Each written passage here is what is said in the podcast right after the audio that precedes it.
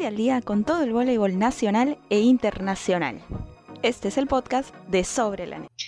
¿Qué tal? Muy buenas tardes a todos. Bienvenidos al programa Sobre la Net. Hoy jueves 25 de noviembre oficialmente estamos a 30 días para celebrar la Navidad.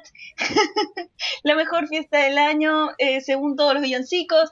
Así que nada, mi nombre es Raquel Catalina y como siempre en este programa para hablar de voleibol y de Dualipa y de animes y de series y de un millón de cosas me acompaña Tony Montenegro. ¿Qué tal Tony? ¿Cómo estás?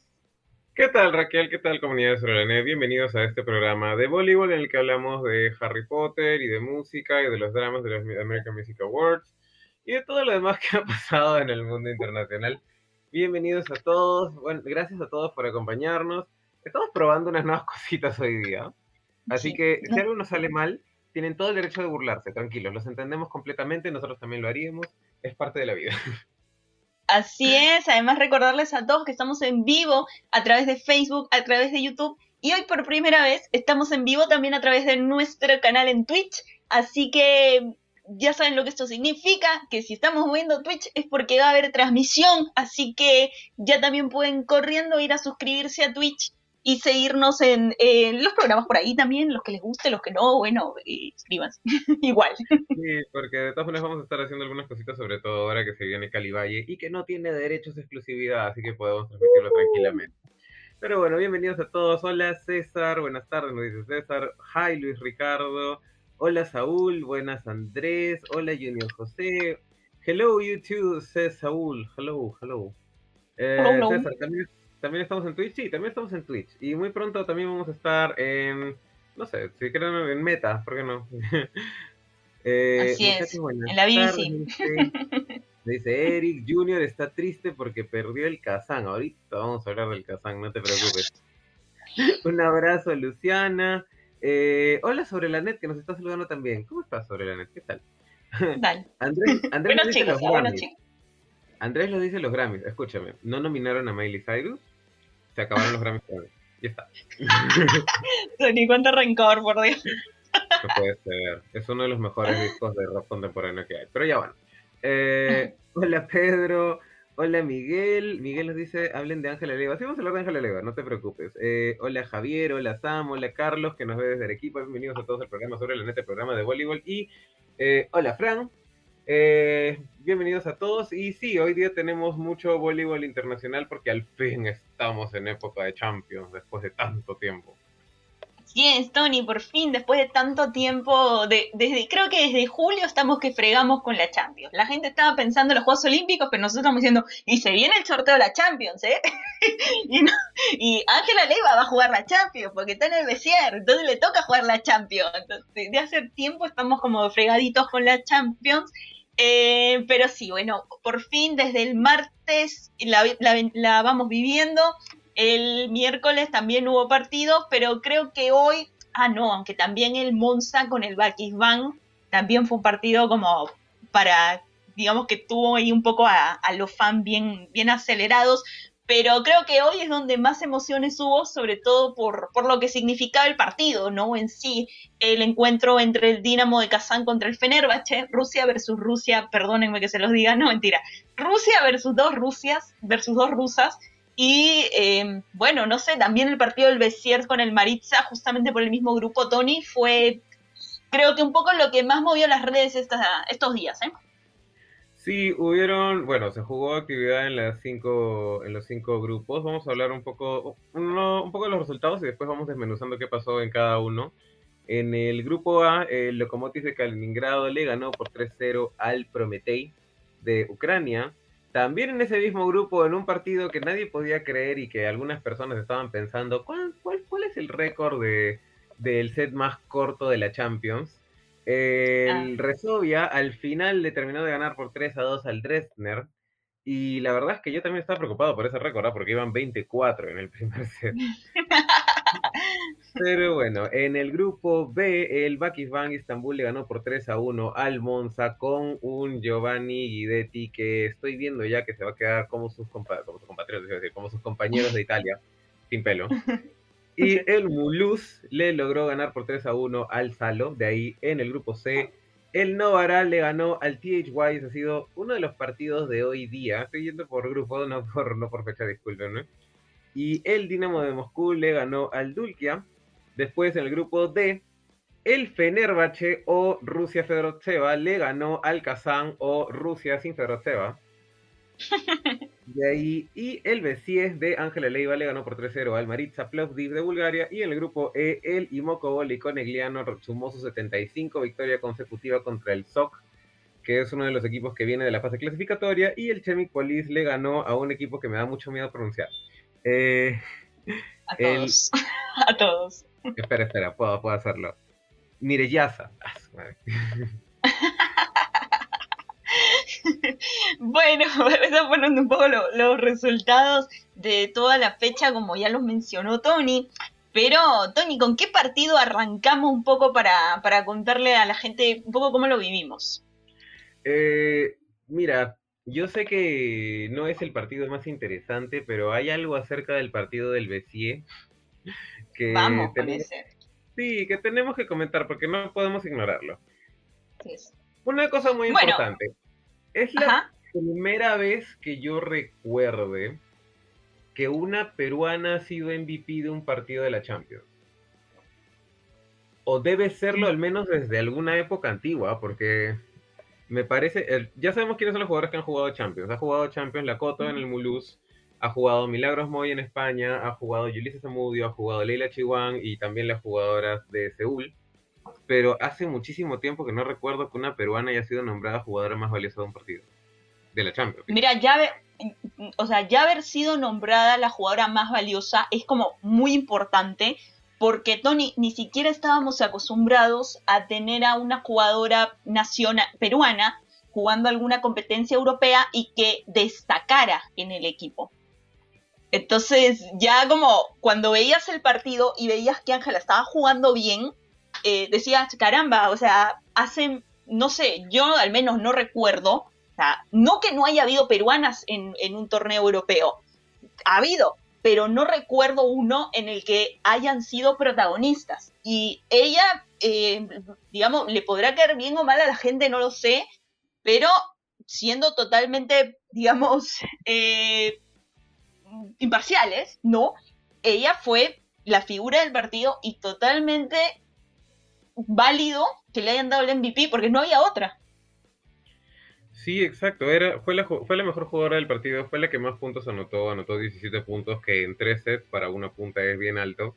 Acá Eric nos está diciendo, creo que Mila. Sí, yo también, debe haber sido Mila la última jugadora peruana que, logró tener algún, algún algo destacado individual dentro de un torneo europeo. Como la Champions, ¿no? Claro. Y también acá Miguel Alfonso me dice, bravo Ángela, aunque le duela a algunos. Eh, ¿Sabes qué es lo mejor de que Ángela fuera el MVP? De que todos los Ángela haters se quedaron callados. Lo peor es que todos los Ángela lovers tuvieron de qué hablar. Pero bueno, es algo en lo que vamos a tener que ver. Pero ya. No, no yo creo que hasta los Ángela haters tuvieron algo que decir, porque no ha faltado el que diga, eh, bueno, pero fue contra el Maritza. Bueno, haya sido contra quien sea, pero fue la MVP. O sea, ya, pues, pero estás jugando la Champions. A ver, tú juegas la Champions y dime si puedes hacerle, si dime si puedes hacerle 17 puntos a alguien. Pero ya, el tema con el Bessier es el siguiente. En la liga francesa realmente había tenido problemas para iniciar. Y no es que quiera ponerles una excusa, pero el fixture no les ayudaba. Para un equipo que llega de ser segundo en una liga, que llega de clasificar a la Champions, que llegaba de ser segundo en la CEF Cup, eh, comenzar contra el campeón, luego tener un partido contra el París, que también es un equipo que está muy bien, no les convenía. Normalmente el equipo que queda segundo tiene una ruta un poquito más fácil y el BCE no es un equipo que esté armado 100%, es un equipo que se ha armado este año. Entonces, eh, ya en estas instancias de la Champions, felizmente, realmente, felizmente le tocó el equipo más chiquito primero. Y lo bueno es que ya les tocó con un equipo que ya sabe qué hacer, ya está más cohesionado y ya entiende que es un equipo eh, que no necesariamente va a tener que apostar por todas las jugadoras. Porque está armado para tener un montón de buenos atacantes, pero no tiene los fundamentos de recepción y defensa para jugar con todo su equipo. Así que alguien tiene que tomar la responsabilidad de la ofensiva en ese equipo. Y en este partido fue Angelita. Aplausos para Ángela. No, sí, por supuesto, Tony, totalmente de acuerdo con lo que dices. El Bessier ha estado pasando por una muy mala campaña, sobre todo al inicio de la liga francesa le, le costó. Ahora un poco ya se soltó, empezó a ganar, empezó a ganar, eh, también adquirir confianza y eso le está valiendo eh, no solamente para la liga francesa, sino para revalidar la racha contra eh, el Maritza en la Champions. Este era un partido clave. muchos no lo ven así porque dicen, ah, Maritza era fácil. Para mí, o sea, no es, no es un partido fácil porque es un encuentro que tú tienes que ganar. Es el rival al que tú le tienes que ganar sí o sí. Porque el, el Bessier tiene un grupo duro. Tiene primero el Fenerbahce, que ya de por sí es un rival que si, que, digamos, no está en los cálculos ganarle. Si lo gana está bien, pero si no le ganas no pasa nada, no está en mis cálculos. Pero este, a este Maritza, sumar estos tres puntos son vitales. Ahora, le ha venido bien al Besiers de que el Fenerbahce se fuera al quinto set con, el Kazán, porque eso lo pone, no, digamos, lo creamos o no, primero en la tabla. o sea, ¿quién lo iba a imaginar? sí, ya, no, no saquen de contexto esto, y si quieren sacarlo de contexto, comiencen a cortar ahorita. Ah, lo que quieran. Eh, mm. En este momento, el Besier con Ángela Leiva y Bianca Cuño y Jaycee Soto y Breaking, ya, no, no, no, no, no, no, no molestan a Breaking. Eh, y Rachel, ya, que es una libro histórica, ya. Eh, está primero en el grupo de la Champions, en el que está el, en el que está Pedro Tseva y en el que también está el Kazán. Ahora, también influye mucho el hecho de que el Marito sea el equipo más fácil dentro del grupo, sí, pues influye bastante. Pero también, como dice Raquel, es el partido que tenías que ganar, es el partido de presión. Porque, digamos, si pierdes contra, si pierdes contra el Fenerbahce, eh, contra, contra Cheva, perdón, no pasa nada. Eh, está dentro de los cálculos, como dice Raquel. Este partido era de mucha presión. Y felizmente, Ángela, la verdad es que dio la talla. Por ahí había leído un comentario, déjame. que me perdí. Ah, ya. Buscarlo. Sí. Eh, por ahí alguien estaba diciendo Ángel estaba pasando por el triple bloque. Sí, ¿qué, qué tal la habilidad de Ángela para pasar por el triple bloque con una diagonal corta? Hace mucho tiempo. No, hace mucho tiempo que no habíamos visto esta calidad de ataque en Ángela, que nosotros sabemos que siempre la ha tenido, porque la ha tenido desde que tenía 14 años. Pero hace tiempo que no la veíamos en esta calidad de ataque en mayores. Entonces, qué bueno que haya recuperado ese nivel de ataque. Y otra cosa es, está muy comprometida con las bolas perdidas. Te juro que nunca en mi vida le había visto ir corriendo por una pelota sagrada. Tony, qué maldad. esa, es pura maldad tuya. ¿eh? Nunca le había visto. Ah, sí, una vez en San Martín cuando jugaba con Yesenia, que se fueron las dos hasta la grada y pasaron la pelota. Pero, o sea, Yo creo que había mucho. Están muy concentradas todas, en general, ¿no? Más allá de, que podemos decir que el Bessier básicamente hizo todo bien, atacó muy bien, recibió con lo justo, eh, bloqueó. O sea, realmente creo que el punto es que Bessiers entró muy concentrado al partido y cuando entras concentrado, ninguna bola te parece imposible, quieres correr atrás de todas.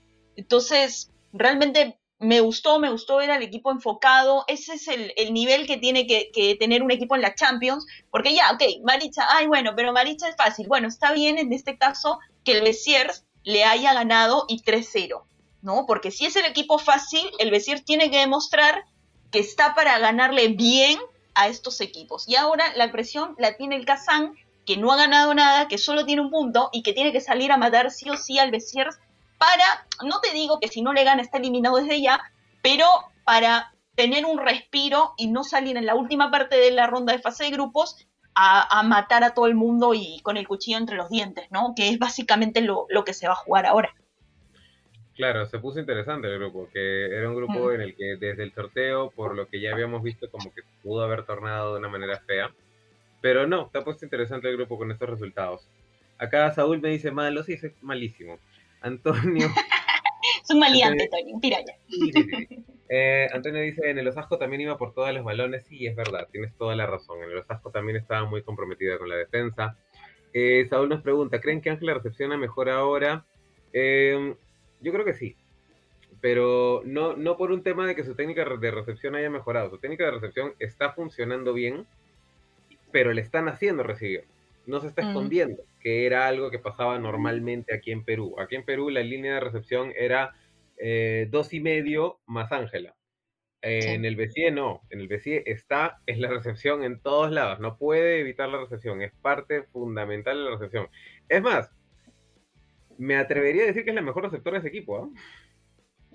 Mira, yo veo el Bessier un equipo que para mí recibe mal. O sea, no, no es un equipo que uno diga, qué bien recibe Bessiers, ¿eh? No, top. No, no, no. Para mí Bessiers, digamos, recibe con lo que puede y lo que tiene y, contra el Maritza le alcanzó para jugar bien y ganar. Pero contra equipos más duros tiene que elevar mucho el índice de recepción, porque ya vimos hoy en el partido con el Kazán que el Kazán sacó muy bien los dos primeros sets y hizo añicos al Fenerbahce. El Fenerbahce por un momento estaba perdiendo 12 contra 2, creo. Entonces, realmente eh, tiene que, mejorar mucho esa recepción. Eh, no, no veo un equipo recibiendo bien más allá de la victoria, pero vamos a ver cómo se le para a equipos con mucho mejor saque, como es el caso del Kazán, que hoy la verdad que vi que está sacando bastante bien a nivel europeo y eso es importante. Eh, y el Fenerbahce, que tiene, ¿por qué no una de las mejores sacadoras del mundo? ¿no? Claro, o sea, ese es un tema también de ahí de cómo te enfrentaste al Maritza, que es un equipo que no te propone mucho en saque, y el saque del Vencida tampoco es malo, ¿ah? me sorprendió muchísimo la mejora, por ejemplo, del saque de JC Soto. Pero ahora te vas a enfrentar a, bueno, el Kazán que saca muy bien, y después tienes que pensar en que te vas a enfrentar a la que podría ser la mejor sacadora del mundo en este momento, que es Arina Fedorotsev. Y ahí es donde va a caer un poco el tema del BCE, porque ellos han estado, ellos me parece que al principio de la temporada apostaron por un equipo que iba a ser muy ofensivamente positivo. Todas sus jugadoras estaban pensadas para que fueran atacantes y todas son buenas atacantes. El problema es que eh, no hay quien respalde atrás el juego para que Brie King, que sí, aceptémoslo, no es la armadora más habilidosa del mundo, es una armadora correcta, pero no es la armadora más habilidosa del mundo. No, canta bonito, Tony, canta bonito. Pero no es la armadora más habilidosa del mundo como para solucionar una mala recepción con tanto ataque. Vas a necesitar de una jugadora que sea la potencia del equipo. Ponte. Eh, en Canadá, si tienes a una Kira Van Rick, en cualquier momento puedes buscar, no te importa tanto la mala recepción. Pero en este equipo que depende de que todas las jugadoras se muevan en el ataque, la mala recepción les va a costar. Así que eh, vamos a ver qué tal, qué tanto lo pueden solucionar y vamos a ver qué tanto pueden trabajar en la Liga de Francia, porque ahora sí se le tienen que venir partidos un poco más cómodos. yo creo que, eh, digamos, tiene que mejorar muchísimo, como tú bien dices, tiene que empezar a acoplarse, a, encontrar esa comodidad a la hora de recibir y a ir ganando confianza. Eh, que es lo más importante también en la recepción, ¿eh? Eh, sentirte seguro de, cómo funciona ese esquema de recepción que tiene tu equipo. Vamos a ver si, si le sigue funcionando. ya quiero ver, pero así desesperadamente, pero, mala, el partido entre el, entre el Dinamo de Kazán y el Besiers, que es el que sigue justamente en el grupo que se va a jugar el día 7 de diciembre. O sea, ya falta poquito. Bueno, no, faltan como 10 días, pero igual, eh, realmente ayer no pude dormir de la emoción de que iba a jugar el Fenerbahce con el Kazán, así que ya veo que, que me viene otra tortura más adelante. Sí, vamos a sufrir todos con ese grupo. Eh, primero, muchísimas gracias. Ah, se me fue, se me fue, se me perdiste. No, Antonet, ¿dónde estás? Lo siento, Antonet, te me perdiste, pero yo sé que nos enviaste estrellas. Muchísimas gracias, Antonet. Gracias. Por ayudarnos con la transmisión. Eh, y gracias chicos a todos por los comentarios. Está, estamos probando algunas cositas nuevas, por eso que estamos leyendo los comentarios así un poquito en desorden. Tranquilos, que vamos a mejorar. Eh, a ver, por acá ya llegó la mala leche. Nos dicen, ¿qué tanto hablamos de Ángela si para el Perú sigue estresada? Bueno, pues, sigue siendo peruano. Bueno, pero la idea es que, que vaya soltando el estrés ahí en Europa, ¿no? Que venga fresquita. Claro, o sea, no, no, no, no sé no seamos esos peruanos que queremos que el otro peruano pierda. No, hay que apoyarle. Ya, ah, claro, o sea, si va a jugar por selección o no va a jugar por selección, al final ella es la que va a decir eso y ella es la que va a salir perjudicado ganando. Porque en el fútbol conocemos de casos bien específicos de jugadores que la rompen en Europa y acá en la selección no hacen nada y se olvidaron. No, pues, no hay que olvidarse que, que ella cuando está jugando afuera por club o por quien sea, es una embajadora de, de todo el voleibol peruano fuera. Así ella no está en la selección. Entonces, si ella juega bien, la gente va a voltear a mirar, oye, mira, esta chica salió de Perú, ¿habrá más como ella? ¿Habrá más jugadoras de, esa categoría? Hay que mirar un poquito. Entonces, no, no olviden eso tampoco. ¿eh? Claro, a ver, ahora todos los comentarios se tornaron acerca del Kazán, así que podemos ir avanzando a ese partido porque además de que todos tienen una morbosa curiosidad de cuál es tu apreciación del partido, y francamente yo también. también, eh, bueno, tenemos que hablar un poco básicamente del partido. Eh, el Kazán comenzó siendo una cosa imparable y luego lo invadió, por ahí alguien dijo el espíritu de Hamza y no me parece que estén equivocados y terminaron perdiendo por 3 a 2. A ver, ¿qué, qué, es lo, que yo creo que pasó en ese partido? Para mí no fue tanto Kazán, ojo, ¿eh? Para mí el Fenerbahce, o sea, Kazán arrancó haciendo lo que cualquier equipo que le ha ganado al Fenerbahce o que le ha hecho daño hace bien, sacar. Le sacó directamente Harina. Los cinco primeros puntos del, del Kazán, si nos percatamos más o menos, son errores de Fenerbahce dos errores de recepción y dos pelotas fuera y una bloqueada a la Zareba. Mira cómo lo tengo bien mapeado, ¿ah? que es justamente lo que les dijo Soran Terchis en el tiempo técnico. Les dijo dos errores, dos pelotas fuera. O sea, realmente a Fenerbahce como que le costó calentar, le costó entrar en el partido, darse cuenta de que realmente no le pudo haber ganado al Bakisman, le puede ganar a Alexa Sibachi, le puede ganar a todo el mundo, pero eso no significaba que ya el partido con el Kazán estaba resuelto. Y creo que, digamos, con esa confianza un poco, eh, le empezó a pasar factura, entró muy desconcentrado. Eh, tanto, mira, no fue para mí un buen partido en Asa y Demir. Eh, no arrancó bien Arina Fedorovseva. Te, te, digo, hasta la misma Ismayoglu no me gustó cómo arrancó, pero movió un poco el banco Soran, le dio un poco de respiro a, a la jugadora, se dio cuenta que igual el primer set ya estaba perdido, pero el digamos, no sé, Tony, tú también mencionabas una cosa muy importante, ¿no? ¿Qué, qué capacidad es Samantha Fabris para, para ser salada, ¿no? para perder puntos que increíbles, ¿no? Acá también viene un tema de cómo es que el Kazan define sus puntos, porque los dos primeros sets completamente de acuerdo. Apostar, a, apostar por el saque contra un equipo que todavía no tiene la experiencia para solucionar este tipo de problemas y no por el equipo, sino porque su equipo está basado en una jugadora que, toda, que recién tiene 17 años, es, es, lo, es lo que tenías que hacer como Kazan. Pero después, ¿cómo solucionas cuando ya tu entrenador del otro lado comienza a advertirle, porque les advirtió básicamente, si no reciben, no reciben, pues no recibas, no necesitamos que recibas tanto. Juega un poquito más atrás, juega un poquito más tirado, vamos a ver cómo puede solucionar la pelota atrás. Perfecto. Eso funciona hasta que el otro equipo tiene que recuperar la chance ball. ¿Qué hace Kazan con la chance ball? La estrella en la mesa.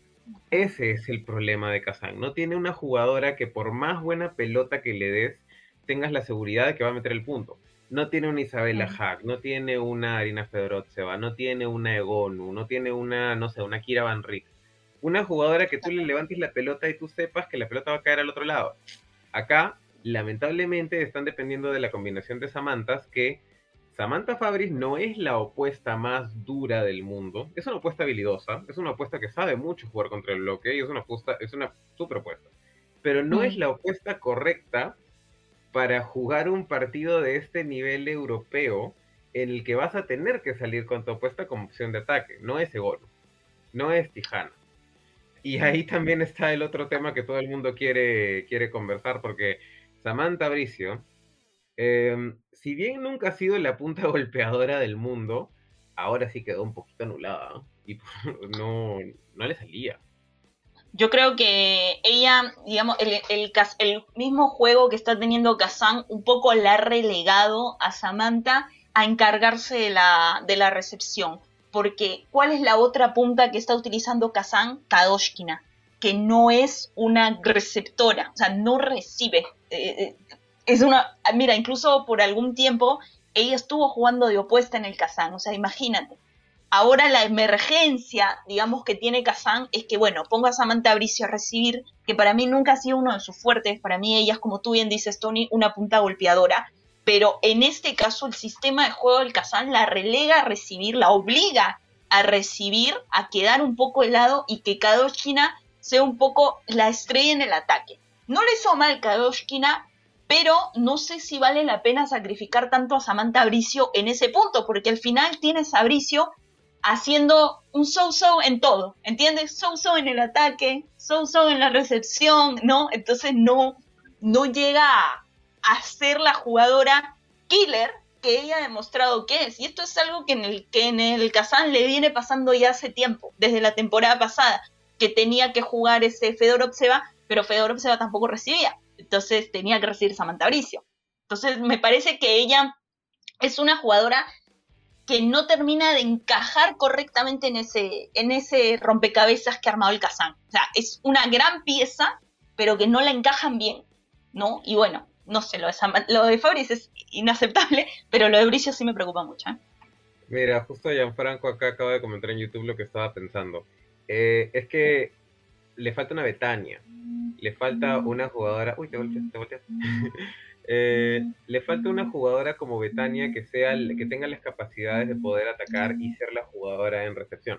Samantha Bricio, por ejemplo, le iría muy bien en el BCE porque es una jugadora que no tendría tanta responsabilidad en la recepción, es un equipo que no recibe tanto, y podría resolver las pelotas arriba. Pero en el Kazan necesitas una jugadora que tenga la capacidad de comerse el juego atrás, porque es Rusia, todo el mundo ataca. No, no, no, no, no es un equipo en el que nadie ataque, todo el mundo ataca ahí. Necesitas una jugadora que tenga un poco más de fundamentos atrás para que te, te solucione las cosas atrás. Y ahí es donde el Fenerbahce, por ejemplo, ha logrado una combinación interesante entre lo que pueden hacer sus jugadoras atrás de Turquía específicamente y sus jugadoras adelante de Rusia y Serbia. Porque es, un equipo que te trabaja atrás para que tus jugadoras adelante puedan jugar, eh, es una tautología. Es un equipo que tiene una punta auxiliar que te trabaja bien para que tu punta golpeadora pueda trabajar y no sacrificas el ataque de tu punta golpeadora que es lamentablemente lo que está pasando con Samantha Bricio. Yo no creo ni que Samantha Fabris ni que Samantha Bricio sean malas jugadoras, las dos son espectaculares jugadores, pero no están encajando en el sistema de Kazan. Y no están encajando desde la temporada pasada. Por eso te dije, yo lo comenté en, en algunos de los programas cuando recién empezó la liga rusa, yo dije, dos Samantas en ese equipo no puede haber, solo tiene que haber una. No pueden, no pueden seguir sobreviviendo con las dos amantas. Se tiene que quedar una. Así que yo sé que esas dos amantas se aman con locuras, son mejores amigas, Pinky Friends. Tienen un grupo de WhatsApp donde solo están ellas dos. no, o sea, así de, histérico. no, pero, eh, digamos, pero ahí no. ¿Cómo? A ver, rapidísimo, pero un grupo de WhatsApp en el que están las dos no sería una conversación de WhatsApp. así de tóxico, así de tóxico es. así de tóxica es la relación, ¿no? Pero eh, digamos, sé que se quieren un montón, sé que son muy amigas desde que estaban en Italia, pero mm, no, para mí no. Una, una tiene que ceder, una tiene que, ponerle fin a este. Samantha Fabris tiene contrato hasta este año, lo dijo ella en una entrevista.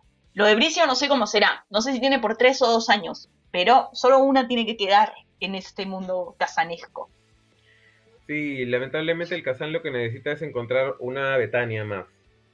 Eh, una jugadora que tenga la calidad de recepción suficiente para poder tener el juego atrás, pero que tenga todas las habilidades ofensivas para poder ser la, punta golpeadora desde el estado de recepción. ¿Cuál es la diferencia? La diferencia es que la jugadora que está, que la punta que está jugando cerca a la armadora, no solamente va a tener que tener más responsabilidad en recepción, sino también va a tener que tener más responsabilidad en el ataque porque va a estar más tiempo con la armadora arriba. Y aquí es donde viene la combinación de Samantas que los dos siempre decimos que no funciona. Porque si esa jugadora va a ser Samantha Bricio, entonces vas a necesitar una opuesta que te pegue los zagueros que te pega Tijana Boscovich. O que te pegue los zagueros que te pegue Isabel Hack, que no es Fabris.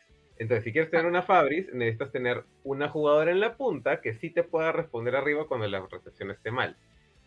Es, es verdad, en, en, la liga rusa no funcionan las dos juntas. En la liga italiana funcionan bien, pero porque tienen una punta más que las puede apoyar. Es más, Pietrini las podría apoyar. Pero... Bravo, bravísimo. Pero juntas en la liga rusa es, un poco complicado por la misma forma en la que se, en la que se mueve el voleibol ruso. Es más, eh, hasta, ¿cómo se llama? Melija podría estar en ese equipo y, y funcionaría un poco mejor. Necesitan alguien que sea eh, receptora neta neta, neta. Por acá Ricardo Gargate nos pregunta, ¿Bricio no lo hizo bien? No quiero que se entienda como que no lo hizo bien. Lo que quiero que se entienda es como lo que Samantha Bricio mejor hace para mí es atacar. Entonces, en el momento en que Kazan, su esquema de juego, la relega a ser receptora y que Kaoshkina sea el atacante principal, para mí pierdes un poco a Bricio. Entonces, eso ya escapa de las manos de su rendimiento, porque termina, como lo digo, ¿no? Haciendo todo más o menos, pero porque no termina de encajar en ese, en el equipo, o al menos en el sistema que quiere, que quiere poner Richards, ¿no? Eh, eh, ah, teníamos, Ajá, sí. Sí, sí, acá Tito nos dice que contraten a Cotito. Cotito hubiese funcionado, o sea, no ahora, pero eh, Cotito, Cotito temporada 2017 sí hubiese funcionado. Mira, ¿sabes qué jugadora funcionaría súper bien en la liga rusa y nadie la toma en cuenta? Caterina Bossetti. Nadie en Rusia piensa en Caterina Bossetti y para, como yo estoy viendo a Caterina, mira, como yo vi a Caterina Bossetti todo el año en, bueno, lo que jugó de Italia porque después se lesionó, en los Juegos Olímpicos, que para mí fue la mejor jugadora de, Italia en los Juegos Olímpicos, lo que estoy viendo ahorita en el Novara, lo que vi en el partido de, de, hoy, eh, para mí Caterina está on fire y creo que sería la jugadora precisa para un club como el Kazán. Pero no sé, me parece que el entrenador va por otro rumbo. Mm. No lo había pensado, pero sí, es la jugadora en recepción y en ataque que necesita el Kazán. A ver, Gabriel también nos pregunta, ¿Ángela Leiva es principal en su equipo? Eh, disculpen si dije principal. Hemos querido borrar esa palabra desde hace tiempo porque que una punta rote junto a la armadora no significa, no la hace más principal que la otra. Pero es la punta que tiene más responsabilidad de ataque en el equipo, sí. Porque es la punta que rota junto a la armadora, así que va a tener mucho más tiempo sola arriba. Y por eso es que la veíamos contra el triple bloqueo. Porque normalmente la punta que se queda sola, bueno, pues va a tener triple bloqueo encima, sobre todo si tu equipo no tiene una buena recepción. Ahora, el triple bloqueo de Bulgaria no es el mismo que el triple bloqueo del Kazán, pues, por si acaso. Ahora vamos a ver cómo. Aunque ya, ya se ha enfrentado al triple bloqueo del Kazán, Angelita, y una que otra Jamás, jamás, jamás, jamás llegó a jugar con el Kazán. Del Kazán no, de Rusia sí. Pero... Claro, con el, con el Moscú jugó, pero con el Kazán no. Con, con Lokomotiv también jugó, pero con Kazán nunca llegó a jugar. Ah, mira, acá Eric también nos menciona, necesitan una especie de Kelsey Robinson. Podría ser, ¿ah? Podría funcionar muy bien una Kelsey Robinson en un equipo como Kazan. Pero bueno. A ver, habiendo hablado 40 minutos acerca del grupo de Ángela Leiva, vamos a pasar a otro grupo porque hubieron partidos muy interesantes en la jornada también. Perdón, Tony, tienes que continuar con el programa porque llegaron mis perros y llegaron mis perros, digo yo, mi hermana y hay mucha bulla mis perros. ya, bueno, vamos a hablar de los partidos también que ocurrieron durante la, durante lo, durante la fecha. Eh, una chabelita, dice por ahí Bruno. Necesitan una chabelita, pero así súper empoderada, súper power chabelita. Pero ya, la gente se malea, ¿no? Se malea. Sí, bueno, la gente ya se pasa. Pero bueno, eh, hablemos un poco acerca del equipo, eh, el partido que todo el mundo consideraba el partido de la jornada, que fue el eh, Bank contra el Monza, que la verdad es que no decepcionó para nada. ¿eh? un partido de alto nivel en la que yo le apostaba 3 a 0 y la verdad no me lo creí cuando ganó el primer Settlement. Así de simple.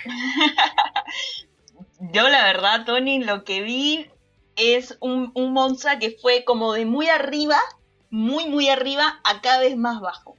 Más bajo, más bajo, más bajo. Eh, creo que no le pudo mantener el ritmo de juego al Bakisban y de a pocos, no sé, Bakisban encontró para mí más que nada en una Isabela Hack, una jugadora que traía la pelota, ¿eh? que traía la pelota de verdad y es algo que no digo que Stisiak no pudo hacer en el Monza, pero no fue suficiente, ¿no? Entonces, para mí pasó un poquito por ahí, pero no sé. Claro, lo que sucede es que el Monza cayó en el mismo problema repetitivo que también le pasa en la liga italiana, que tiene una ofensiva muy buena cuando Esticia que está arriba, pero luego baja Esticia, baja Danesi y no te quedas con nada arriba para solucionar las cosas y tampoco es que Esticia sea una opuesta que te asegura mucho atrás. Me gustó del Monza que pudimos ver a Liz Van Heck, porque francamente le extrañaba, así básicamente pero me gustó verla porque es una apuesta un poco, eh, es una apuesta diferente a lo que te propone Sticia, que Sticia te propone una bola arriba pegada hacia abajo que va a ser certera. Eh, Van Heck te propone más variedad de juego por todos lados y se notó en el momento en el que la comenzaron a usar en el zaguero. Ya no tenías ese déficit de puntos que tenías arriba. El problema es que igual no puedes apostar por una jugadora como Van en el zaguero si no tienes una recepción tan perfecta tampoco. Exacto. Eh, y también tenemos que hablar de que Bank, no sé ustedes, perdónenme si, perdónenme si me, consideran que estoy equivocado, pero tiene la línea de esquinas, y me refiero a las dos esquinas, la de opuesta y la de, la de 4 y 2, más poderosa del mundo en este momento. Peleenme si Sí, yo también lo creo. Pero, mm. o sea, no puedes contra las tres esquinas, te van a matar. Sí, para mí ahorita Hack, para mí está un, un poco mejor, digamos, en, no quiero decir que mucho mejor que ONU, pero para mí está en, al menos esto, esto poco que lo hizo, en mejor nivel que ONU. ¿eh? Hasta el momento. No sé cómo va a continuar el año, pero hasta el momento Hack viene mejor y sin duda alguna, Tony, también lo que vemos con Gaby y Barch que es una combinación rara. Déjenme decirlo, ¿eh? es una combinación rara. Como que tú piensas que estas dos jugadoras no se van a complementar, pero engranan súper bien. O sea, es como Bakivan lo logró, lo logró y tiene ahí a, la. ¿cómo, se llama? La Kansu. Kansu, que yo le, siempre le digo la suplente de Nas, pero que ya no es más la suplente de Nas, en la titular. Eh, digamos, luciéndose prácticamente, ¿no? O sea, no, no desencaja en el equipo. Sí, exacto. Tiene, a ver, su armadora les está funcionando muy bien, sabe cómo jugar con las puntas. No tiene jugar al centro, eso no, no, no podemos hablar de eso jugar al centro porque es inexistente. Pero también eh, es interesante por lo que tú dices también yo siento que ambas Gaby y Bar Hackley, dentro de sus selecciones particulares en Brasil y Estados Unidos, no son las llamadas a ser las puntas golpeadoras espectaculares de su equipo. Son, son puntas fuertes de composición. Juntas, en teoría, deberían ser un desastre. Pero, pero, pero funciona, funciona muy bien. Y, y es un tema de que ambas tienen un pegue raro. Gaby tiene un pegue que lo saca desde acá, no sé cómo hace. Y Bar Hackley tiene un pegue muy rápido baja, o sea, pega como si fuera central. No sé, no sé si eso se entiende. Normalmente la punta hace todo el desplazamiento para pegar. Bash Hackley ya comienza con el desplazamiento acá. Entonces su pelota es muy, muy rápida y muy dura como para no tener todo el desplazamiento de largo. Entonces es difícil bloquearlas. Es difícil agarrarles el. el, eh, se me fue la palabra. Es, difícil agarrarles el, tiempo. de bloqueo a ambas. Gracias. Y encima de eso tienes a una Isabel Hack que con la armadura de Suecia puede hacer maravillas, imagínate con la armadura de Turquía, pues. O sea. No, eh, eh, eh, digamos, Gaby es la Jordan Larson de Barch en el Bakeban. Así Palabras mayores, ¿verdad? Es su, es su Jordan Larson, así de, de, de, grave es lo que estoy diciendo. Pero es muy cierto, Tony. O sea, no sé si te corté algo que ibas a decir, pero quería reforzar eso, ¿no? que realmente no, no me había percatado porque uno mira el, conegliano que es súper ganador, ¿no? Que ya sigue extendiendo el récord, o sea, cada vez más difícil alcanzarlo, pero después miras al Bakisban y dices, e, es verdad, o sea, tiene las mejores esquinas del mundo en este momento. Eh, sí, el Conegliano se ha valido mucho de que durante mucho tiempo no sabían, nadie sabía cómo parar a Paolo Ahora que ya el mundo está entendiendo cómo parar a Paola Gonu, porque el voleibol después de Tokio ha tenido un cambio radical. Ya la gente ya sabe cómo parar a esa opuesta, ya sabe cómo jugarle a Tijana, ya sabe cómo jugarle a Egonu. Y dentro de ese esquema de todas las opuestas imparables, Hack en este momento es la que está siendo más imparable de todas. No sé si es la combinación con la bola rápida que le juegan a las puntas, porque llega un punto en el que eh, la misma bola que le armas a la central se la armas a Gaby. Pero, bueno, eso es lo que funciona. Ahora, de verdad, no quiero dejar de comentar esto. El moñito Brasil, ¿cómo es que llegó el Bakifang? todas peinadas, todas peinadas igualitas. Igualitas. ¿Sabes qué? Todo el mundo dice, no, eso es como que, esa es como que la clase número uno de entrar al Bakifang. Yo creo que Guidetti todavía no supera no supera el roce con el pelo de Loneque. Así que antes de entrar al camerino, las obliga a todas a amarrarse. Porque hasta Ogbogu, ¿ah? hasta Ogbogu, que tiene un pelo mucho más difícil de amarrar, ahí, en moño. Sí, no, mira, hacerse, mira, yo cuando me echo ese moño, para mí es doloroso porque el de, encima el de ellas está como súper ajustado, entonces como que te jala acá.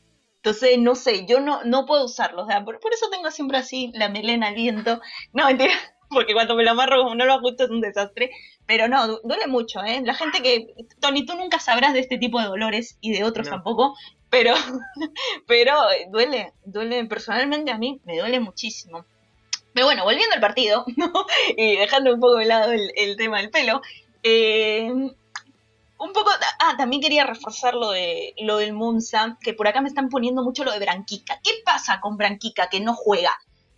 Para mí pasa lo que pasa, lo que pasó con Branquica en Tokio, lo que pasó con Branquica en, la, en todos los, los últimos años, ¿no? O sea, que Branquica ya no está en el nivel que la conocíamos. A mí también me gustaba Branquica, súper Branquica, le decía yo. O sea, me, me encantaba Branquica. Pero como fan de Branquica que soy, tengo que aceptar que ya no está en el super nivel que la, que la vimos por ahí en el Mundial del 2018, por ejemplo. Ya no está en ese nivel. Entonces, Lazovic ha sido como una carta ganadora que ha tenido al traer este a la otra Serbia, a la otra punta, que incluso en, la, en, la, en el Eurovoley terminaron apostando por ella. Y luego tiene un gran problema, porque la otra punta, para mí es Yenari, clavado, pero ayer puso a, a Vizcaya. Entonces, no sé, no sé en realidad qué está jugando el Monza exactamente. Cuando yo pienso que ya encontró el equipo, cambia algo más. La central para mí sigue siendo un tema de que está Danesi y está solita Danesi. Cuando Danesi va al banco, y yo la verdad es que no, no sé quién entra porque la otra central no, no, no tiene esa personalidad que, que sí tienen las otras dos centrales en el Baquibán, pues, ¿no? Entonces, ya me parece que al Monza le, le viene pasando factura eso le pasó contra el Conegliano y ahora le pasa contra el Baquibán. Sí, eso, en realidad em, he tenido que revisar las estadísticas para ver quién es, ¿ah? La verdad no lo he pensado. No se te queda, no se te queda. Mira, yo llevo, yo, la liga italiana, todo eso que me, que me la veo, que me veo los partidos del Monza porque me gusta el Monza, eh, y digo, pero ¿por qué, ¿por qué la ponen siempre? No hay otra, no hay alguna que sea más chiquita en el equipo, o sea, no, alguien de Club Italia, por favor, no sé. Candy. Nada. Candy se llama. Mm. Te lo juro, lo, lo, siento, de verdad, es, debe ser una buena central para Perdona, no. Pero no, no, no te me quedas. Eh, sí, es raro, porque el Monza no debería ser un equipo que a estas alturas está probando cosas. Pero, Exacto. pero bueno, tienen Esticia, que es una jugadora que todavía le falta madurar en juego.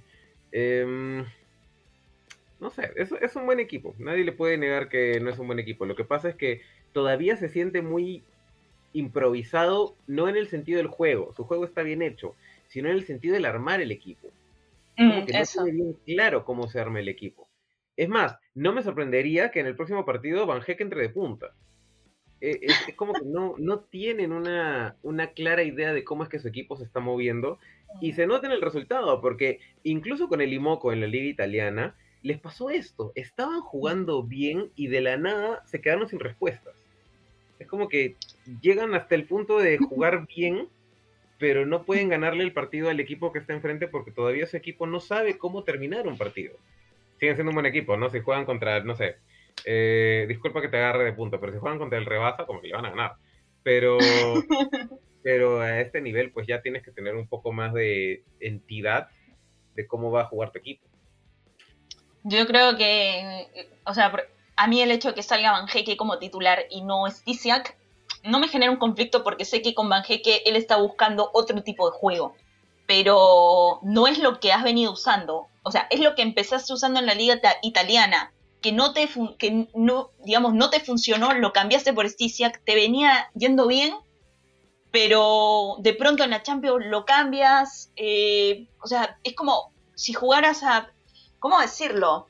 Como tú lo dices, ¿no? Improvisado, o sea, como si quisieras probar tantas cosas y, y en la Champions, en un partido por ahí tan importante como el Bakisban, que le, yo creo que, por ahí si te ordenabas un poquito más le podías haber hecho, aunque sea sacarle un punto, eh, pero no sé, decidiste probar, decidiste hacer un, montón de cosas extrañas y, y, bueno, le terminó costando el partido, ¿no? En fin. Sí, en realidad sí. A ver. Eh, Nos movemos, Tony. Sí, grupo. En teoría nos quedan 10 minutos de programa, pero vamos a ver qué lo que Vamos a ver. Eh, no sé qué otro partido valga la pena comentar. Por ahí el Locomotiv que le ganó al Prometei, pero la verdad es que lo vi muy de pasada este partido. eh, porque ya sabía cómo iba a terminar, la verdad, así que igual buen partido ahí eh, es Marsek, sigue como que no sé quién va a ser el próximo entrenador de Polonia, dicen que Santarelli ha presentado su candidatura. Mm, sí, bueno, él mismo lo ha dicho, me he presentado para ver si agarro Polonia. Y Fabri llorando, ¿no? Se va a no mentira. Eh, pero bueno, vamos a ver, por ahí le rompe el ojo, vamos a ver si es Marcel que le puede romper el ojo a alguien más, o sea, en el sentido de que hay que verla, pues, ¿no? O sea, de, que gusta, me, está gustando lo que está haciendo el Lokomotiv. Eh, tenemos por aquí Dinamo Moscú que también ganó. Ay, mira, el único ruso que no ganó fue el Kazan. Qué vergüenza, Kazan. ¿eh? Qué, vergüenza. el. ¿Sabes qué? Esto es por no, esto es por no retener a Star Sebas. Lo siento, lo siento. Exacto. pero, Exacto. O sea, ahí perdieron. No, no puedes, no puedes jugar sin una armadura correcta para ese equipo. Exacto. No me fastidie, no me fastidie su yaquina, ¿eh? Después en nuestro, en nuestro partido de entrenadores que queremos favoritos, la verdad es que yo esperaba más del Novara contra el THY. ¿eh? No, no, yo también. No, esperaba, no esperaba que fuera 3-0. Pero bueno, pasó. Mira, yo creo que el. ¿Cómo decirlo? El THY, cuando tú no esperas que le gane a nadie, gana. Como con el partido del Fenerbahce, ¿no? ¿no? O sea, tú de verdad esperabas que Arina le metiera 30 saques punto, no le metió ni uno, creo, y encima perdió 3-0. Y contra el Novara dijimos, bueno, por ahí ambos italianos, Abundanza tiene algo preparadito para, para el señor este Lavarini, pero no, no, no, la verdad es que no, no, no. Y acá odienme o ámenme, pero para mí la estrella del partido, Caterina Bossetti, y no me canso la cuarta vez que la nombro hoy día, pero me encantó, me encantó hoy día Caterina Bossetti. Sí, porque el equipo se puede ir muy por la ofensiva con Nika y con Karakurt que la verdad es que me está gustando cómo juega Karakurt últimamente. ¿ah? Al principio no, no, me no me terminaba de convencer, pero ya está agarrando ese ritmo de opuesta italiana que se necesita. Pero sí, ese equipo no se mueve si Caterina Bossetti no está atrás. Es, es muy importante lo que hace atrás. Dalde López es espectacular en el ataque, nadie dice que no, es la punta, que necesita a Caterina Bossetti al contrario. Pero si no tienes una jugadora como Caterina Bossetti, que no estuvo tan bien en recepción en este partido, pero estuvo espectacular en defensa y mm. sobre todo contra un equipo como el THY, que ya sabemos que está apostando por el juego turco de apostar todo con la apuesta. Entonces, si, no tienes a nadie que pueda responderle atrás, no puede jugar. Y Caterina Bossetti estaba fondeando lo que no fondeó nadie. Que me sorprende en realidad, ¿ah? porque no le, había, no le había visto también en la defensa en la liga italiana, pero funcionó. a mí me, gustó mucho lo que hizo, eh, digamos, ella Persino me parece que es una libero que también viene destacando mucho en la liga italiana, incluso también, claro, puto y aparte de Brenda Castillo y, Mónica Gennaro, que son, la, que son las top de la liga italiana. Eh, viene haciendo también una, gran campaña y, hoy creo que lo demostró también en la Champions. Pero más allá de eso, Tony, fue un partido donde para el Novara de trámite muy tranquilo, donde para mí jugó relajadísimo, eh, estaban como, ay, ¿quién hace el punto ahora? no hazlo tú. No, hazlo, que lo haga Caragur, no, que lo haga Guasetti, ya le toca a ella. Hace rato que no hace un punto, ya. O sea, era como, se notaba un, ¿cómo decirlo? Un desplazamiento del equipo muy tranquilo, muy, o sea, muy concentrado. No quiero decir que jugaron, eh, sino como que sabían que estaba funcionando, que la maquinita ya estaba encendida. O sea, me gustó mucho el, el, el hoy, pese a que perdón si me gano muchos haters por esto, pero tengo que decirlo, Micah Hancock no me está, o sea, no me, no me llena esta temporada, ¿eh? no sé, no me revienta el ojo. Hoy día Carlini estaba des loquísima, ¿no?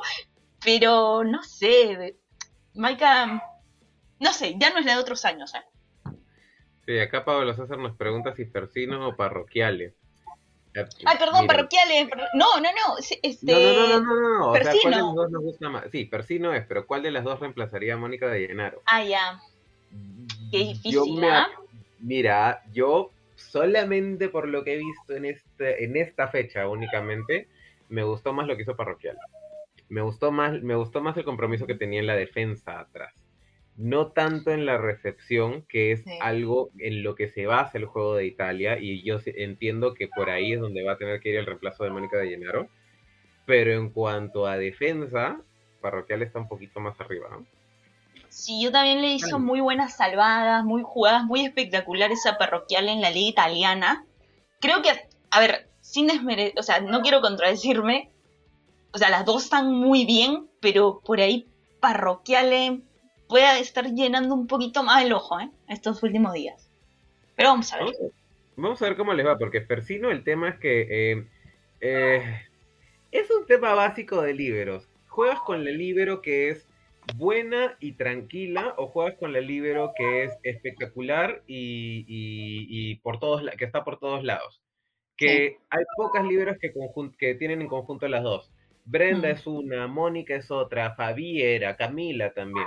Pero en este caso sí eh, vas a tener que escoger por una de las dos, la espectacularidad de una jugadora en la defensa o la precisión en la entrega de otra.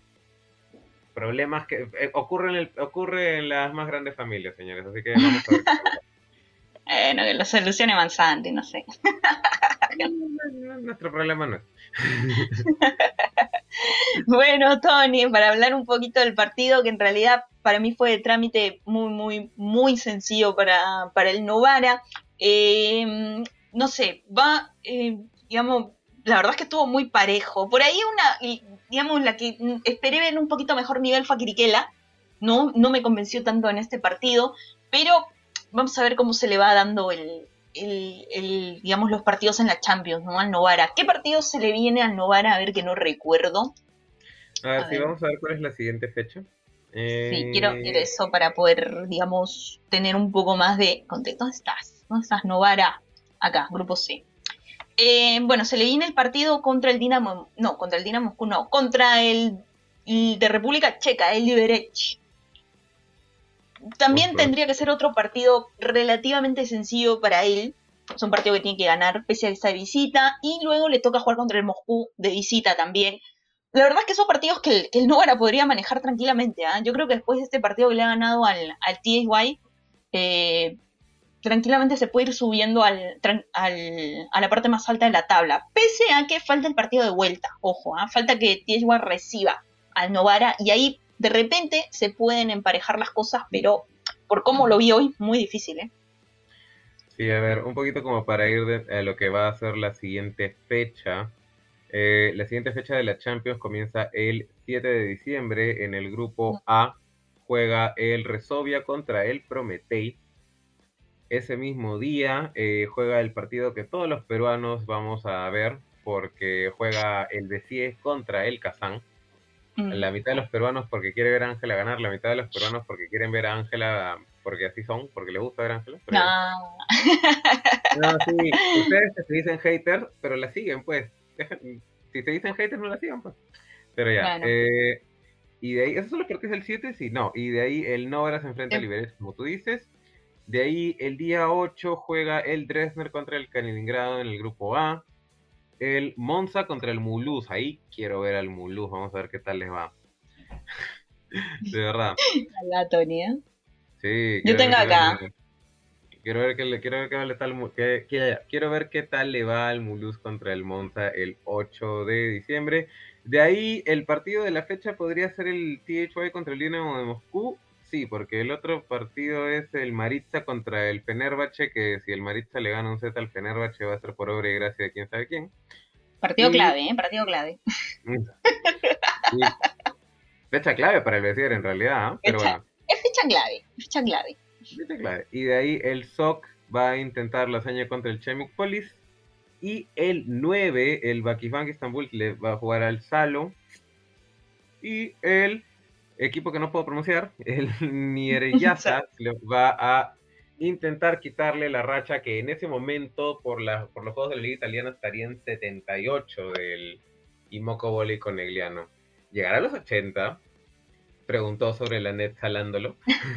no, ¿llegarás a los 80 Conegliano? No, yo creo que ya lo, lo del Conegliano, primero que es un abuso, pero segundo ya es un pacto diabólico esto. verdad, no hay, no hay forma. Ahorita en Navidad te bendicen, Imogo, no te preocupes. Antes que se acabe el año, pierdes ese invicto, te lo aseguro así. No es justo, eh, Tony, no es justo. La gente tiene derecho a ganar y las chicas tienen derecho a perder. ¿Qué es esto? Sí, pero igual ahora, ¿cómo vas a...? Eh, es una racha larguísima, es una racha de... ¿Cuándo fue la última vez que perdieron? El 12 de, el 12 de diciembre, ¿no? Del 2019. Sí. Mira, ¿sabes qué? ¿Qué jugadoras estaban en el Conegliano en esa época? O sea, ¿quiénes han sido partícipes realmente de todos estos partidos? Bolos, Egonu, Robin de, Cruz, me parece también. ¿Cómo? De, Llenaro. Robin de Cruz también me parece. Sí, Robin estaba. Eh, y me parece que ninguna más, ¿eh? Bueno, de las que juegan. Hace dos años las puntas del Conegliano no me despertaban tanto porque era todo la Paola dependencia. Ahora sí ya, ya estamos notando un poco más el juego de las puntas del Conegliano, que es bueno. O sea, bien por haber entendido de que el volley no funciona con una sola jugadora. Pero, pero, pero, pero, pero sí, no me destacaban las puntas. Voy a buscarlo. Me parece que no recuerdo si Sila también estaba o estaba en Novara. Sí, estaba, ¿no es cierto? Bueno, pero me, dio un, poco de risa el otro día. Y gracias a Benjamín que nos está diciendo que la otra punta era Gil. Gracias, Benjamín. Sí, claro. Gil también era de, digamos, de, esa pandillita, ¿no? Pero a ver, me, me, producía un poco de risa el otro día. No risa de maldad ni de burla, sino un poco, no sé, extraño, ¿no? Que Plomer también comentaba, ¿no? Oh, sí, el mejor equipo, que no sé tanto. Plomer, a ver, tienes de esos 80 partidos que tiene el Limoco invicto, tú jugaste 4. No fastidies, no mentira. A ver, sí, mira, estaba Sila también, Robin de Cruz, Folí. Eh... Ay, Rafaela, me he olvidado de ella. Lo siento, Rafaela. Como si estuviera viendo, ¿no? Pero ya. Eh, a ver, Antoinette los ha sentenciado. Antoinette nos dice: en el Mundial de Clubes se les acaba. Se les acaba, se les acaba. Se van a encontrar con Bakisman, Fenerbahce, no sé, ya uno nunca sabe tampoco qué esperar con el Fenerbahce, es una cosa de locos el Fenerbahce, pero bueno, vamos a ver, no, en el Mundial Club se le acaba de todas maneras, se te acaba de todas maneras, con no. Sí, a ver, siendo las 7 y 2 de la noche, vamos a hablar de un partido que no está dentro de la Champions, pero que es muy, muy importante para toda la afición peruana, que es rapidísimo el partido de la Challenge Cup, en el que Gina López y su club Hapoel Kfar Sabah de Israel clasificó a octavos de final de la Challenge Cup. Le ganó a eh, el equipo de Ljubljana. No sabes lo mucho que aprendí de, eso, de Ljubljana de Eslovenia. Y oficialmente está dentro de los 16 mejores equipos de la Challenge Cup. Y no solo eso, Gina López, central, hizo 13 puntos en el partido, en un partido de 3 sets, y fue la segunda mayor anotadora del partido. Bien ahí, Gina. Ojalá, ojalá siga avanzando en la Challenge Cup, porque em, hace cuánto, ya, si bien Angelita fue el MVP de la Champions, ¿hace cuánto que una peruana no ganaba cuatro partidos de voleibol europeo de Copa? Hace mucho tiempo que no pasaba eso. Ahí sí me parece que la última fue Moya. Entonces, eh, y eso. Sí, debe ser Moya. Debe ser Moya porque el equipo de Patti Soto no ganó, lamentablemente. Eh, y Leila y Ulisa jugaron más atrás. Así que debe haber sido Moy la última jugadora que gana cuatro partidos en Copas Europeas. Buenísimo. Eh, Coto ganó también, pero no sé si cuatro. Voy a averiguarlo, ya no aguanten ahí. Pero Coto, en la temporada en la que estuvo en Italia, también estuvo también por ahí. Pero ya. Por acá eh, tengo. Pensé que ibas a buscarlo y vale comentario, pero no, dale, sigue, sigue. No, rapidísimo. Ahora le toca jugar octavos de final contra el Medgidia de Rumanía, que es un equipo que, además de que hay una chica que se llama Dumitrescu, que la reconozco porque estoy viendo mucho Resident Evil, no, no, sé, mucho de él. Para la, próxima, para la próxima vamos a investigar un poco más acerca de este club. Pero qué bueno que Gina López esté jugando de titular, que esté haciendo mucha cantidad de partidos y que hasta el segundo set, gracias a Miguel Ángel que nos pasó esta información, estaba con 100% efectividad el espíritu de Eda Erdem había entrado en Gina López. Esas son palabras muy mayores, Tony. Eso, eso que has dicho es muy grave, ¿eh? es muy grave. Por el 100%, ¿ah? Pero es que Erden siempre está muy arriba en este programa. Sí, es como que em, en rangos de centrales están como que las centrales por ahí, las centrales de alto nivel, Eva. Eda. Eda. Siempre. Le prendo una vela todas las noches. Pero sí, bien Corina López, eh, ella está jugando la Challenge Cup, que es el tercer nivel de Copas Europeas, pero no es un mal nivel, ¿eh? por si acaso. Ah, muy eh, bueno.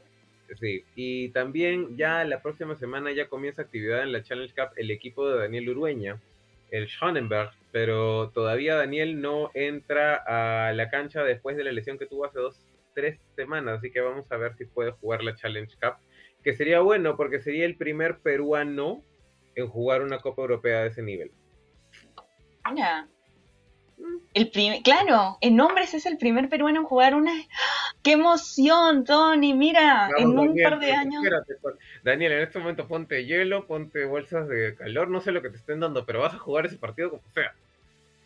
No sé, te conviertes en, no sé, en cyborg o algo así, ¿no? Al menos pónganlo para el saque, pues, no sé, pero, pero que entre en la cancha, que de verdad me alegra mucho que haya un peruano en, en Copas Europeas. Porque eh, el año pasado se habló mucho acerca de Romay, de Hidalgo, de Japón, de todos los chicos que habían salido y que le estaban abriendo las puertas al voleibol masculino peruano en Europa. Y qué mm. bueno que haya sido Daniel el que lo aprovechó y se fue a un equipo que de hecho va a jugar Copas Europeas. Y se va a enfrentar el equipo a un equipo de Austria, como para, como para darle ahí la estocada más a Eduardo Romay. Pero bueno. Sabes que cuando fue el sudamericano masculino, yo estaba viendo la transmisión de los brasileros eh, en esa página rara que tenías que loguearte con tu red social para que no te pida la carta, no sé qué cosa, de que solo tiene los brasileros. Y el tipo, el que comentaba, dijo: Mira, Daniel Urueña hizo una, una super jugada, un super ataque.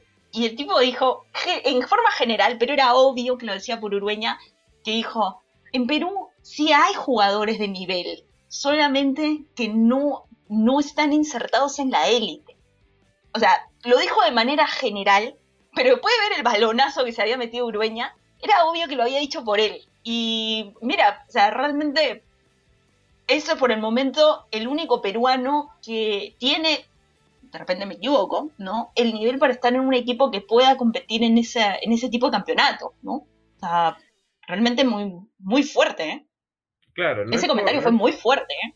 No es por menospreciar a los otros peruanos que están en Europa. A Beni y Álvaro les está yendo muy bien en España.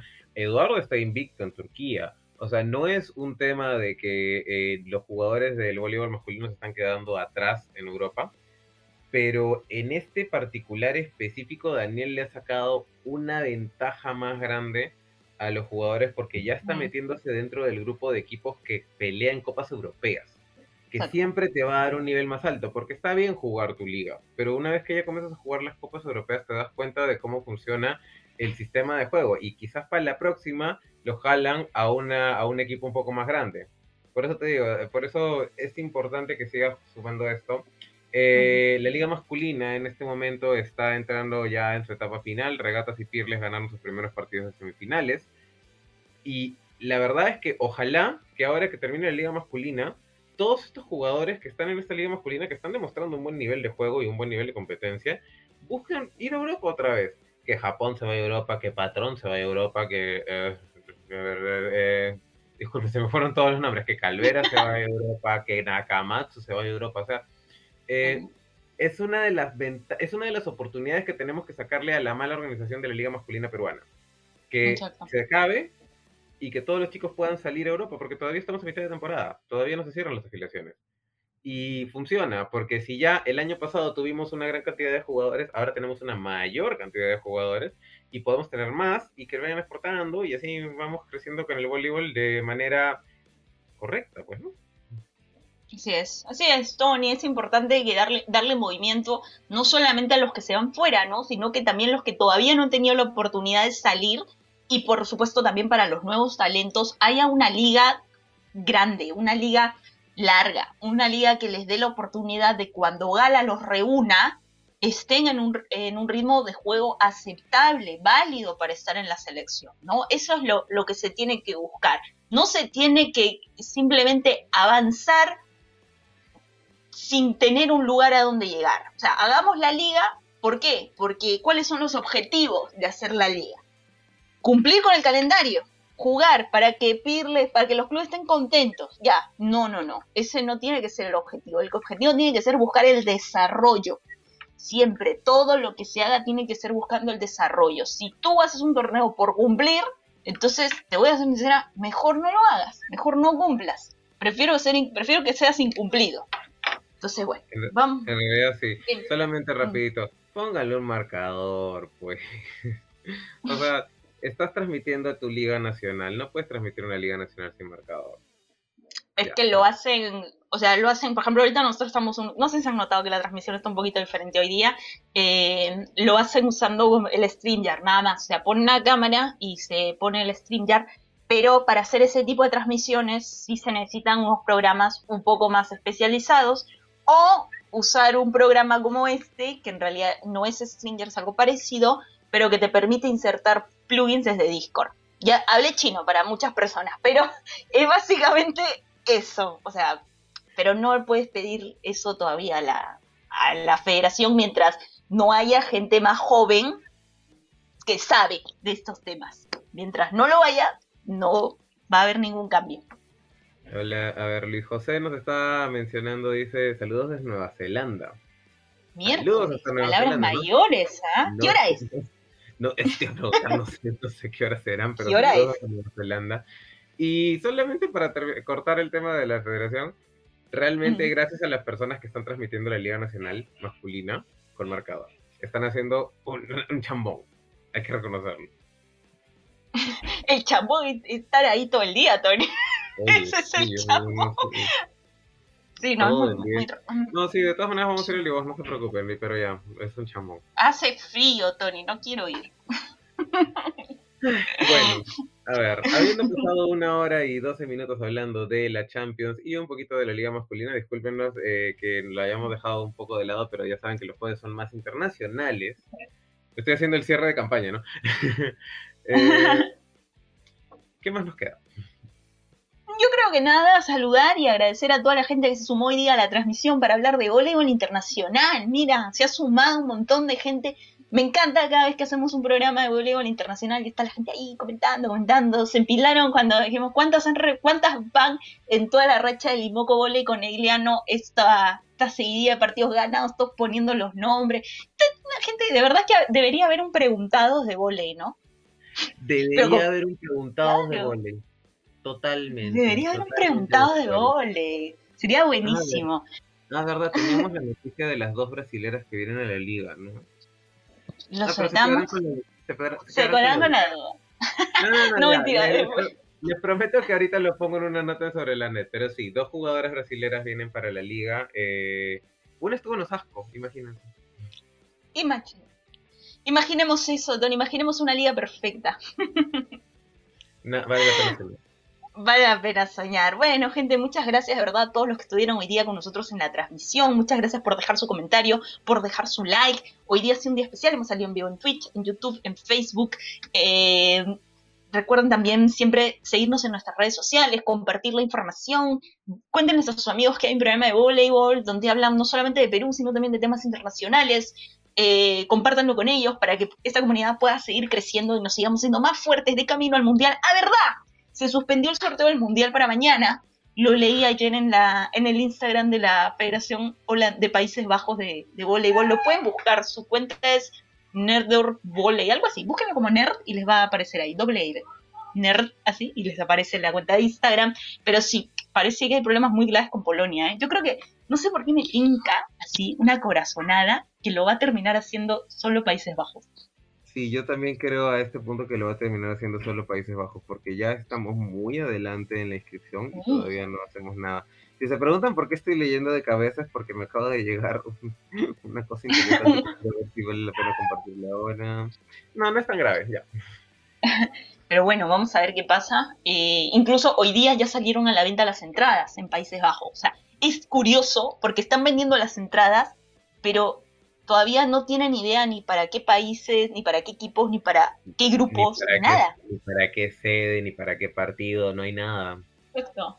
Exacto. Entonces, realmente un poco caótico lo que está pasando en el Mundial Femenino. Qué falta de respeto, ¿eh? No queremos, no queremos culpar a Polonia, pero Polonia, ¿qué está pasando?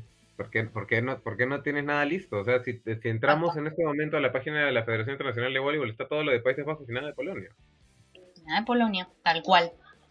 Sea, realmente me, me preocupa mucho. Yo creo que a todos, ¿no? Nos preocupa mucho esta, esta situación porque en el voleibol masculino, en el mundial masculino, ya está todo súper avanzado. Rusia, un poco más a Rusia si le dices, Rusia, iniciamos mañana el mundial. Por supuesto, tengo todos los estadios listos. Entonces, bueno, no sé qué va a pasar, la verdad es que es un poco caótico, pero esperemos que pronto Polonia se pronuncie, pues porque básicamente no hay que ser un genio para darse cuenta que el problema está pasando por ahí, ¿eh? Exactamente. Bueno, dejemos de rajar de Polonia porque en cualquier momento. Ah, pero no tienen entrenador tampoco, así que ¿quién nos va a atacar? lo siento, Es verdad. Es Bajemos no entrenador. Tony, rápidamente antes de despedirnos, em, quiero comentarles a todos, no sé si se dieron cuenta de que hoy muchas jugadoras, sobre todo clubes italianos, salieron un poco con la cara un poco pintada. No sé si se dieron cuenta que había como una marquita, por ejemplo, acá. No ah, voy a poner la pantalla para compartirlo rapidísimo. ¡Ay, no encuentro la página! Ya, acá está. Eh, miren, si ven ahí, voy a ponerlo un poquito más grande. Maika Hanko tiene algo pintadito de rojo acá en su mejilla, ¿no? Al principio yo lo vi en Caterina Bossetti y pensé que era que se había que le había pasado algo, pero eh, luego lo vi en todas y me di cuenta que era una forma de eh, digamos, no de protestar, sino de visibilidad, porque hoy, 25 de noviembre, es el día de la lucha contra la violencia a la mujer. Entonces, en un mundo tan radicalizado como el que vivimos, ¿no? Donde todos los días, por lo menos una vez al mes creo, tenemos alguna noticia eh, terrible sobre, sobre algún una vulneración a los derechos de la mujer, no solamente aquí, sino sobre todo en países del Medio Oriente, ¿no? Pero bueno, en general eso, nosotros siendo tan seguidores del voleibol femenino, es imposible que no lo recalquemos hoy y bueno, decirles que, que a todas ellas que no se callen, que la visibilidad es lo que va a hacer que esa historia deje de repetirse. Y eso es básicamente lo que hicieron hoy las jugadoras italianas al, al salir pintadas. Si no, hay cosas que, que no se pueden callar, que tienen que mostrarse y, realmente la violencia en cualquiera de sus formas siempre deja una cicatriz, muchas veces no visible, pero que cala mucho, que hace mucho daño. Así que nada. rapidísimo como anuncio social, eh, hay una campaña muy grande que estuvo, se estuvo promoviendo desde hace tres años aquí en el país que se llama No te quedes callada. Eh, si sabes de algún caso de violencia contra la mujer, se puede denunciar gratuitamente y anónimamente a la línea 100. Es una línea que funciona acá en el Perú. Simplemente marca 100 y puedes denunciar violencia a la mujer. Si sabes de algún caso así o si te sientes, si te sientes que necesitas hablar con alguien de eso, es una línea que tiene el Ministerio de la Mujer para poder hablar de esos temas. Anuncio social rapidito porque de verdad aquí estamos bien comprometidos con que la violencia contra la mujer no puede seguir pasando. Sí es. Bueno, Tony, habiendo dicho eso, muchas gracias a todos los que nos acompañaron, muchas gracias a ti también por estar aquí presente, pese a que hoy tenías problemas con la cámara y dije, qué raro, Tony no se conecta. Pero bueno, todo solucionado, salimos en pantalla, bellos, divinos, como siempre. se hace lo que se puede acá. Un poquito más de HD porque ya no hay que atravesar tres conexiones de internet. sí, sí, Un VPN, no, una cosa loco. No, no vamos. Nos vamos. Muchas gracias a todos. Recuerden que este programa después lo pueden encontrar en Spotify. Eh, y con nosotros será hasta el día lunes a las les confirmamos la hora, pero está entre las 6 y 7. Algo entre las 6 y las 7. Eh, depende, lo siento, es. Es, por, mí, es por mis horarios de trabajo. Pero ya, es, algo entre las 6 y las 7 va a salir. Así es. Bueno, gente, muchas gracias a todos. Con nosotros será hasta el lunes. Confirmamos la hora y duerman bien. Chau, chau. Gracias por escuchar hasta aquí. Recuerda que para tener más información puedes visitar www.sobrelanet.com y seguirnos en todas nuestras redes sociales como arroba sobrelanet.